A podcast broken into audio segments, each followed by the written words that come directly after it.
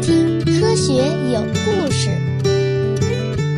比科学故事更重要的，重要的，更重要的，是科学精神。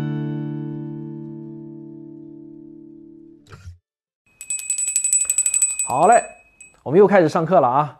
呃，一新的一期医学有故事又如期来临。那从今天开始呢，我要来给大家讲医学大神埃尔利希和现代药物研发的故事。本期节目的内容呢，依然来自读库的这套非常棒的科普丛书《医学大神系列》啊，这本叫《探寻魔弹：埃尔利希与现代药物的研发》啊，我也推荐给大家。如果听我的节目不过瘾的话呢，也可以去买书来看啊。那么这个埃尔利希啊，如果大家有印象的话呢，应该还记得，在我们这个系列节目的第二集，我讲到科赫的时候呢，就出过一次镜了。大家还记得不？那个时候呢，他还是科恩海姆的一个学生，在科赫演示炭疽细菌的时候，他被老师叫去观摩科赫的实验。科赫的实验呢，就给他留下了极为深刻的印象。当他成长为医学家之后啊。他就对自己研究对象的痴迷程度一点都不亚于科赫，他的性格呢也是属于那种大众心目中典型的科学家型人格啊。我给你讲几件小事，你就明白他的性格是怎样的了。埃尔利希啊，几乎订购了所有能找到的医学期刊，但是呢，他却不爱用图书馆，所有的期刊他全部都堆放在自己的实验室里，在他的实验室。桌面和搁架上那是堆满了试剂和瓶瓶罐罐，剩下的空间呢就堆满了文件、期刊和书籍。靠墙的地方呢本来是有一个沙发，但是上面啊也堆满了印刷品，只有一张椅子是空着的，那是他自己做实验的时候坐的。如果有客人要来啊，这个研究所的勤杂工卡德雷特就需要迅速的把沙发上的那些期刊文件全部都藏到沙发下面，等客人走了。他还要必须按原样放回去，一丝都不能乱。这些文件啊，谁都不能去收拾，因为啊，实验室看起来凌乱，就好像他正在搬家一样。但他要找到什么文件，都是伸手就可以找到。如果谁自作主张去收拾的话，埃尔利希反而会找不到自己所需要的那些文件。他的家里呢，那也是照样的凌乱不堪啊。出于同样的原因，他禁止女佣收拾他的文件和书籍。而且为了防止女佣过于热心啊，等他不在家的时候呢，偷偷收拾。他就跟女佣说啊，那些书页上面啊，可都是涂了毒药的，碰到就会死人的啊。我自己哈，我自己吃过解药了。埃尔利希对于研究以外的事情是出了名的心不在焉。为了记得给老婆祝贺生日，他必须要算好时间，提前给自己啊寄明信片，用这样的方式来提醒自己。他每天坐马车上班的时候呢，都随身带着一些文件。这样一来啊，他就可以利用在路上的时间阅读或者写信。但是他下车的时候呢，又常常会把这些文件给忘在马车上。于是他就只好把文件放在一个大信封里，然后在信封的外面啊，他写上自己的姓名、地址啊。他还要加一句话说：“呃，如果捡到，请送回，我会奖励十马克。”这个他的很多马车夫啊，都特别乐意呃到到他家里去送回信。因为不但能拿到他说好的十马克，埃尔利希往往还会再多给一马克，作为他对车夫拾金不昧的额外奖励啊！有很多车夫都得到过这样的奖励。那在埃尔利希的那个时代呢，感染性疾病是人类最大的威胁。我们不说什么结核、梅毒、霍乱、伤寒和副伤寒这些流行性疾病，就算是手指头上啊一个普通的伤口呢，都有可能演变成败血症。大家还记得当年，呃，国伟大的国际主义战士白求恩的败血症就是起源于手指感染。这在今天看来啊，简直是难以想象的。但是那个时候呢，就是这样，人的性命啊就是这样不堪一击。埃尔利希的第一个研究对象叫做锥虫病啊，锥子的锥啊，一个虫子的虫，锥虫病。在十九世纪，现代化学分析技术呢也是飞速发展，欧洲的一批学者。就检视传统的方剂，从中呢就提纯出了一批真正有效的药物。比如说，当时呢已经发现了洋地黄、奎宁、伊米丁、阿司匹林等等啊，今天都是大名鼎鼎的一些药物。到埃尔利希的这个时候呢，该检验的传统方剂基本上呢也都检验过了，继续流连在这个领域呢，他觉得意义不大。当时呢还已发现了抗毒血清，这是治疗学的一个重大突破。抗毒血清的有效物质呢是抗体，这种抗体呢就是机体啊，就人的自身机体自己产生的一种物质，它能够化解毒素，对自身呢却无害。这个呢让医学界就充满了希望，很多人认为啊这正是医学的未来，于是呢就纷纷跟进，试图为所有的毒素都找到抗毒血清。但是没多久，大家就发现了这条路似乎呢很狭窄。各种感染性疾病中啊，只有白喉和破伤风的抗毒血清能有足够的效力，而且抗破伤风血清啊，还必须抢在出现症状之前就注射，否则呢就不会太有用。而其他大部分感染性疾病，比如疟疾，还有一些螺旋菌导致的疾病，还有锥虫导致的非洲昏睡病等等啊，尽管大家都很努力，但是呢，却没有能够制备足够有效的抗毒血清。这里面呢有一个关键问题，就是必须要弄清楚抗体为什么能中和毒素。很多人谈到医学的时候呢，常常讲出一个听上去很有道理的论调，说我们不用去搞清楚药物治疗治病的这个微观机制，反正呢，只要能知道治病不就好了嘛？那这种认知啊，对于普通老百姓来说呢，可能是够了，但是对于要研发新药的科学家来说，那是远远不够的。想要研发出新药，就必须搞清楚药物治疗疾病的微观原理是什么啊！我们必须要搞清楚药理学、病理学，才能够研发出真正有效的新药。当时的医学家虽然无法准确地描述抗体中和毒素的化学过程，但是呢，他们已经有了一个初步的概念。我打一个比喻来说啊，这个毒素就如同是钥匙，抗体呢就好像是锁。两者如果外形匹配，就能严丝合缝地榫接起来。埃尔利希就推测啊，抗体分子之所以能和毒素分子严密的结合，这是因为啊，抗体的周边化学基团具备某种特殊的结构，而这种结构呢，跟毒素分子的周边化学基团恰好是匹配的啊，就好像钥匙和锁那样。这种可以完美榫接的分子周边基团，埃尔利希呢就把它们称为。侧链，一侧的侧，啊，锁链的链。后来呢，他又把侧链称为我们今天熟悉的一个词，叫做受体啊。我们今天一般都说受体。总之呢，埃尔利希把抗体和毒素的分子都想象成是具有一定形状的化学分子团，而这些形状就好像不同形状的积木一样，有些积木啊，它们俩呢就能牢牢的结合起来，而有些积木呢就不能。那有了上述这些推测之后啊，埃尔利希就有了一个大胆的想法：我为什么不能人工合成出我想要的具有特定形状的积木块呢？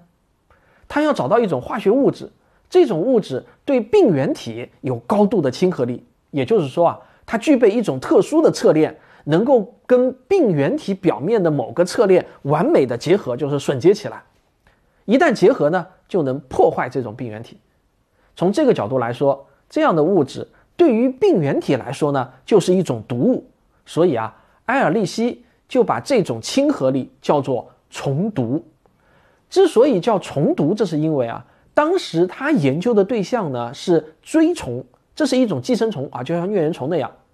后来他的研究范围呢就扩展到了细菌，但是这个词啊流行开来之后呢，他就再也没有换过别的词了。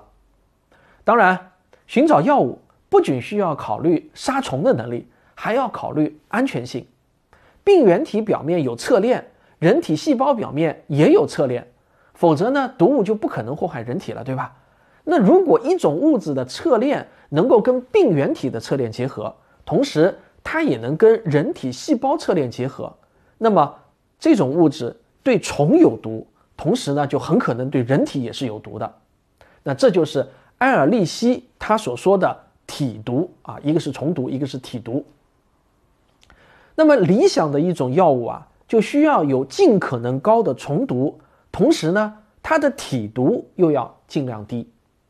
高虫毒意味着它对病原体有特异的亲和力，能够选择性的绑定这些病原体，接着呢把它们消灭掉。而低体毒则意味着它对人体没有伤害作用。这就是艾尔利希的魔弹概念。魔弹这个词呢，看起来好像不像是科学术语，但其中蕴含的概念却是二十一世纪药物研发的方向。这就是啊，精准定位，只攻击病原，不伤害人的身体。这可不是某种思想游戏啊！埃尔利希已经有过佐证，他把一种叫亚甲蓝的染色物质注入到疟疾病人的体内，他就发现亚甲蓝能够杀死疟原虫。而病人呢，却没有出现什么不良反应。抗毒血清能中和白喉毒素，亚甲蓝能杀死疟原虫。在埃尔利希看来啊，这两者是同一种性质的化学反应，都是侧链结合的结果。好，那么理论是有了，具体要怎么实现呢？咱们先上个小广告，广告之后见。截止到二零二零年五月一日。我已经有九部科普书出版了，按照写作时间的先后顺序，他们是《时间的形状》《亿万年的孤独》《星空的琴弦》《漫画相对论》《迷途的苍穹》《十二堂经典科普课》《未解的宇宙》《少儿科学思维启蒙三部曲》《精卫九号》。这些书中卖的最好的呢是《时间的形状》。我自己相对更喜欢的是《星空的琴弦》和《少儿科学思维启蒙》，讲的通俗易懂、深入浅出呀，不仅开阔了眼界，而且满足了我的好奇心。我认为传播科学精神比传播科学知识更重要。不知道你是否都看过？更喜欢哪一本呢？埃尔利希他们啊是准备这么做，找一种看起来有希望的物质，专业术语呢叫底物。用各种化学试剂处理这个底物，改变它的周边基团，于是呢就能产生一系列的变种。这个术语呢叫做列阵。他把各个变种逐一测试，看看哪个能杀死锥虫，同时对人体却又无害啊！这就好像啊排列组合，从无数的排列组合中去筛选药物一样。其实当年我们的屠呦呦找到青蒿素也是这么做的啊。方案出来了。他就让助手日本人志贺杰去实施。这个志贺杰啊，是北里柴三郎推荐来的日本学者。北里柴三郎在我们那个番外节目，就是讲伍连德抗议的那个节目中，他出现过啊。那么志贺杰在埃尔利希的实验室里呢做助手，因为亚甲蓝的这个经验，埃尔利希就觉得呢染料是非常有希望的底物，能从里面发现某种理想的药物。于是他就让志贺杰用锥虫人为的感染豚鼠，然后这就制作出了疾病动物模型。然后呢，他们就尝试各种染料。一段时间之后啊，贺志贺杰就发现一种叫苯丙红酯的染料似乎呢很有希望。他就给感染了锥虫的动物注射苯丙红子，锥虫确实变得比原来迟钝。但是呢，很可惜啊，它只是迟钝，并没有被杀死，这就不够理想。埃尔利希观察苯丙红子在动物体内的反应，他感觉呢，问题可能是出在了溶解度不够。那如何改进溶解度呢？埃尔利希是熟悉各种化学反应，他想到的办法呢，也是信手拈来。他就让志贺杰用硫酸处理苯丙红酯，改变其中的一个附属基团，这就演变成了一种新的染料啊，名字叫。台盼红，台盼红的溶解度比苯丙红酯好得多。志贺杰给疾病动物模型注射台盼红，杀死锥虫的效率呢，果然是增加了。可惜啊，实验动物却出现了神经毒性反应。那这样呢，就显然不太适合于人类来使用啊，毒性太大。但是埃尔利希还是很振奋，台畔红杀灭锥虫的效力增强，这说明对苯丙红子侧链的修改。达到了他的第一个目标，什么呀？就是增加重读嘛。就是说啊，用硫酸处理之后产生的新侧链，对锥虫侧链有强烈的亲和力。台畔红的毒性强，但它有不止一个侧链，除了那个跟锥虫有高度亲和力的重毒侧链，这说明呢，还有一些体毒侧链。体毒侧链跟机体细胞也有高亲和力，所以呢，也就对人体有了毒性。那接下来该怎么办呢？接下来需要做的就是继续修改台畔红的侧链，继续测试。一旦测试看不到人体毒性了，就能达到埃尔利希想要的第二个目标，那就是体毒侧链被改造成了无毒侧链。这就是埃尔利希要找到的魔弹。看到埃尔利希如此执着地从染料里面找药，其实呢，有许多人觉得呢是一场闹剧，很少有人相信这种做法能够成功啊。当时大多数人都不相信，连他自己研究所里的那些科班的化学家都开始怀疑埃尔利希他只是跟风车搏斗的堂吉诃德。但是埃尔利希他自己啊却是性格鲜明，不在乎人家怎么看。喜欢他的人呢说他是自信，而讨厌他的人呢说他是偏执。啊，有时候自信和偏执真的很难区分啊。他自己说自己呢是一根筋。他当初在夏绿特医院第二门诊部跟着弗莱里希的时候，弗莱里希呢就让他自由发挥。等他自己当主任之后啊，却是完全不一样的管理风格。每天早上，他要写一大堆巴掌大小的卡片啊，在这些卡片上啊，他要清清楚楚的写好给每个员工，也就是他的那些研究所助理安排好的具体的任务。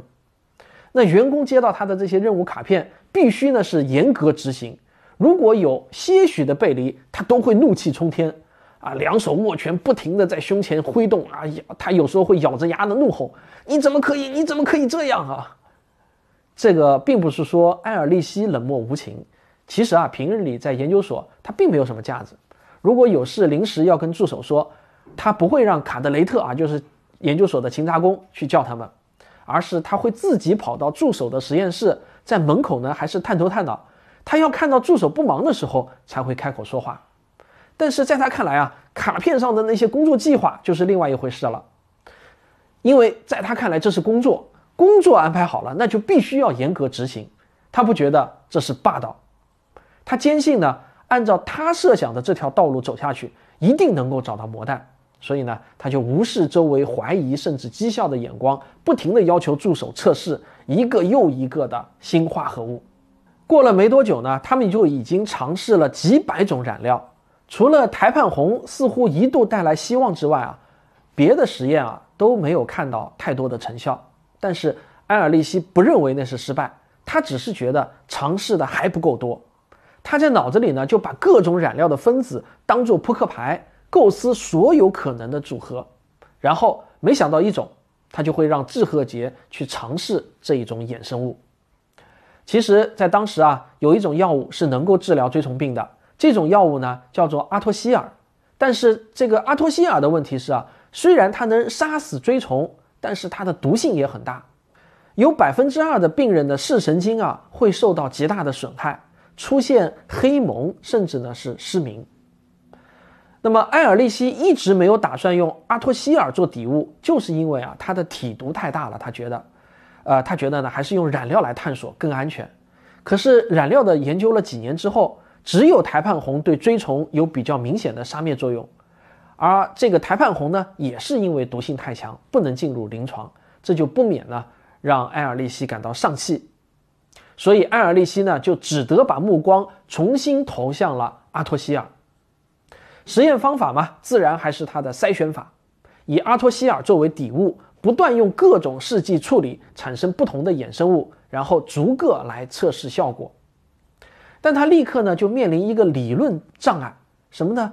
阿托西尔的发明人贝尚，他也是泰斗级的医学大神，贝尚就宣布啊，阿托西尔的成分是苯氨酸砷，而这种物质的附属基团，它的反应性极低。几乎是没有办法置换的，也就是说啊，用化学试剂去处理是很难改变它的侧链生出新的衍生物的。那如果真的是这样，埃尔利希的筛选法那就根本用不上。但是啊，这个埃尔利希呢，我们前面说了，他是一根筋啊，他一旦有了想法，他就轻易不会放弃。他找来阿托西尔的样品，用了几种试剂处理之后，观察反应，很快呢，他就有了一个不同的结论。他认为阿托西尔的成分啊不是苯胺生酸，而是氨基苯生酸。这样的分子呢有一个反应度非常高的自由氨基，这就有了可以做文章的侧链。用不同的试剂去处理阿托西尔，这个侧链上的原子很容易发生置换，于是呢就很容易生出新的衍生物。而有了衍生物，就可以从里面来筛选药物。但是。当埃尔利希一公布他的计划，他的三个助手全都不肯干了。为啥？因为之前啊，这些助手啊，他们觉得埃尔利希的魔弹理论呢，就有一点想入非非。但是人家是老板嘛，既然他要花时间去做这些实验，那就做呗。目标虽然不靠谱，做法啊咱们都会。但是啊，这一次埃尔利希他要直接否定大师贝尚，他们实在就没有办法接受了。他们可全都是读着贝尚的教科书长大的，而阿托希尔便是贝尚本人配置的。如今按照埃尔利希的意思啊，贝上竟然连自己配置的东西是什么都不知道，这也太狂妄了吧！于是呢，三个化学家就同时提出抗议，说这个任务我们做不了，我们不干了。埃尔利希那是一旦把计划写到了卡片上，脑子呢就进入了定式，他不再认为这能有什么商量的余地，他也没打算解释或者动员。他只是机械地说了一句：“今天的任务啊，都在卡片上了，你们照着做就好了。”然后这三个化学家中呢，有两个就当场脱下了白大褂，宣布辞职。那剩下的第三个呢，叫波特海姆，他低头思考了三分钟啊，然后就抬头对埃尔利希说：“嗯，那我试试看吧。”但是这个埃尔利希啊，他继续拨弄着手里的试管，只是嘀咕了一声：“很好。”令人意想不到的是啊，波特海姆按照埃尔利希的指示。居然真的就配置出了新的衍生物，然后他继续变换试剂，不断取得了新的成功。后来的几年中呢，他一共配置出了九百多种化合物，大多都是由阿托西尔衍生而来。那曾经有人这样问波特海姆：“埃尔利希他自己不做实验吗？”波特海姆回答说：“，我们负责做实验。”那人又问：“那埃尔利希做什么呀？”波特海姆说：“他负责思考。”你看啊，大神就是大神啊，他负责思考。备选的衍生物呢是做出来了，但是接下来是逐个检验疗效。他们要先是呢试管测试，然后呢是动物实验，包括疗效测试和毒性测试。于是呢，他们就一个一个的测试那些待选的衍生物，其中确实有一些呢是能够杀死锥虫的，但是呢很遗憾，毒性都太大。而有的呢会导致动物溶血，有的呢会有严重的神经损害。导致动物实验的那些家属啊出现醉酒的步态，或者呢还有像舞蹈病那样的症状。如果试了一种衍生物，效果不够明显，或者呢虽然虫毒较高，但是体毒也太高，埃尔利希就会对他们说啊，那么我们就加入一些羧基或者磺酸基团来改善它们的水溶性，或者呢我们要不就加个支竹基团啊，就是脂肪的那个支支竹基团，增加在有机溶剂中的溶解度。或许呢，疗效就能提高了。反正呢，埃尔雷西办法是非常的多的，大家就按照他的方法不断的试，往往呢还真的行。这就让助手们慢慢多了一些信心，觉得他们这个老板虽然想法疯狂，但说不定还真的能弄出点啥。一九零六年，他们终于配置出了第一种有希望的衍生物，叫做偶生苯。这种化合物它表现的很奇怪，如果在试管里直接测试啊。它杀灭锥虫的效率呢，并不是很高，可是，一旦他们用了感染了锥虫的动物模型来做实验，它的效率呢，却明显的会提高。埃尔利希看到报告啊，立刻就给出了一个合理的猜测。他说，这种偶生苯进入动物体内之后，肯定是经历了某种变化。他顺着这个思路，对比了试管和体内的反应，他发现偶生苯刚刚配置的时候，里面的砷酸含有一个氧原子。是五价的，而在体内呢，砷酸发生了还原反应，氧原子没了，变成了三价。那就是说啊，偶生苯必须经历这么一个还原过程，才能提高效率。这种还原啊，在动物体内会自然发生，但是艾尔雷西知道，我们不能寄希望于体内的反应，这个有机体的个体差异非常的巨大，依靠天然反应就不能保持稳定的效率。要有可靠的结果啊，就必须在控制条件下人工来还原。他们就按照这个思路，在试管里把五价的砷酸还原成了三价，果然效率呢是明显有所提高。这是他们以阿托西尔为底物探索出来的第一个有效制剂，编号是三零六。三零六的意思就是啊，到这个时候他们已经合成并尝试了三百零六种不同的衍生物。三零六号化合物的学名叫对乙酰氨基苯砷酸钠，俗名呢叫阿萨西丁。动物实验看到啊，阿萨西丁对锥虫病杀灭效果很好，只可惜呢，它跟台畔红一样，毒性还是大了点。高剂量给药的时候，实验用的家属呢就会出现踉跄绕圈运动，这说明啊，这些药会损害平衡功能。用埃尔利希的术语来说，阿沙西丁的虫毒高，但体毒也高，依然不是他要寻找的魔弹。哎呀，三百种衍生物都失败了，似乎让人沮丧。但是对于合适的人，失败的经历也能增长知识。现在埃尔利希对于什么样的基因变化可能带来什么样的生物活性，比以前呢更有判断能力了。到了一九零七年啊，他们又配置出了第四百一十八号衍生物，化学成分呢是偶砷苯基甘氨酸。那这里面的砷酸呢是三价的，动物实验结果不错，杀灭追虫的效率远远超过了三零六号的阿萨西丁。只注射一剂就治愈了一例重症的追虫病动物。当时负责测试的助手呢就兴奋不已啊，他感觉啊这应该就是埃尔利希要找到的魔弹。他们给四百一十八号起了一个商品名称，叫做斯皮拉希尔。他们认为啊这种药物是可以进入临床试验的。埃尔利希啊有一个小学同学也是一个医学家，他听说了之后呢就来找到埃尔利希。拿走了一批三零六和四百一十八号的样本，他就带到了印度尼西亚的爪哇岛去做实验。那么为什么要跑这么远去做实验啊？不要想歪了啊！不是那里的人原始，那里的人没有人道啊，而是因为那里用猴子和猩猩做实验呢更方便。动物实验结果呢倒是挺理想的，四百一十八号确实啊能杀死实验动物体内的追虫。于是呢，他们接下来一步就可以在。病人身上做实验了，在早期呢，人体实验的效果啊也还是不错。但是病例增多之后啊，他们就发现一些病人会出现过敏性反应，甚至呢包括过敏性休克啊。大家要知道，这可是致命的。那么这么看来呢，这个四百一十八号啊还是不能推广。哎，又是一次失望啊！这真是自古英雄多磨难，千锤百炼找磨难。好，欲知后事如何，咱们下回分解。下课。科学声音。这两天我跟得到的万维刚老师学习了一个很有趣的概念，叫汉龙剃刀法则。那自从我学习了这个概念后，突然就意识到，以前有些让我愤怒的事情，很可能呢就是自己想多了，一些积攒已久的心结也开始松动。我感觉啊，这个世界也变得更美好了一些。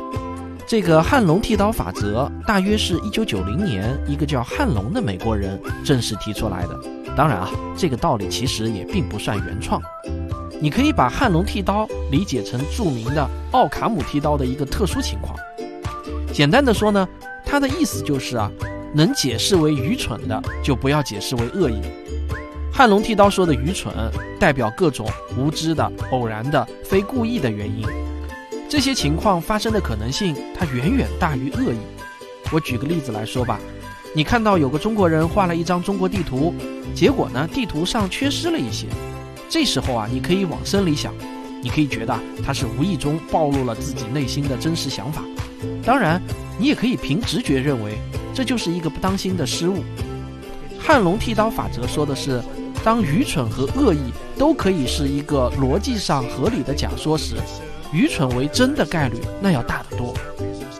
我看到还有人这样解释汉龙剃刀法则：能解释为愚蠢的，就不要解释为恶意；能解释为无知的，就不要解释为愚蠢；能解释为可原谅的错误的，就不要解释为无知；能用你未知的其他原因解释的，就不要解释为错误。有时候，当我们在网络上对某些事情进行批判的时候，我觉得可以先试着用汉龙剃刀法则进行一次过滤，想想看，是否有足够的证据来证明其中存在恶意呢？有没有可能我们只是把一些疏忽或者无意的过错当成了恶意？如果大家都能这么做的话，我相信在网络中生存的我们每一个人，对于无心犯下的错误。也都不再需要抱有那种无边的恐惧了。毕竟，我们每个人都难免愚蠢，你说对吗？好，这就是本期节目，咱们下期再见。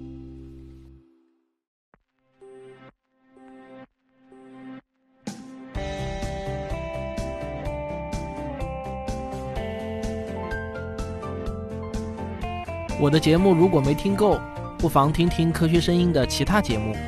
原来是这样，科学史评话，大佬李聊数学，卓老板聊科技，科学部落，托德老师讲儿童心理学，王木头讲科学，理工男有话说。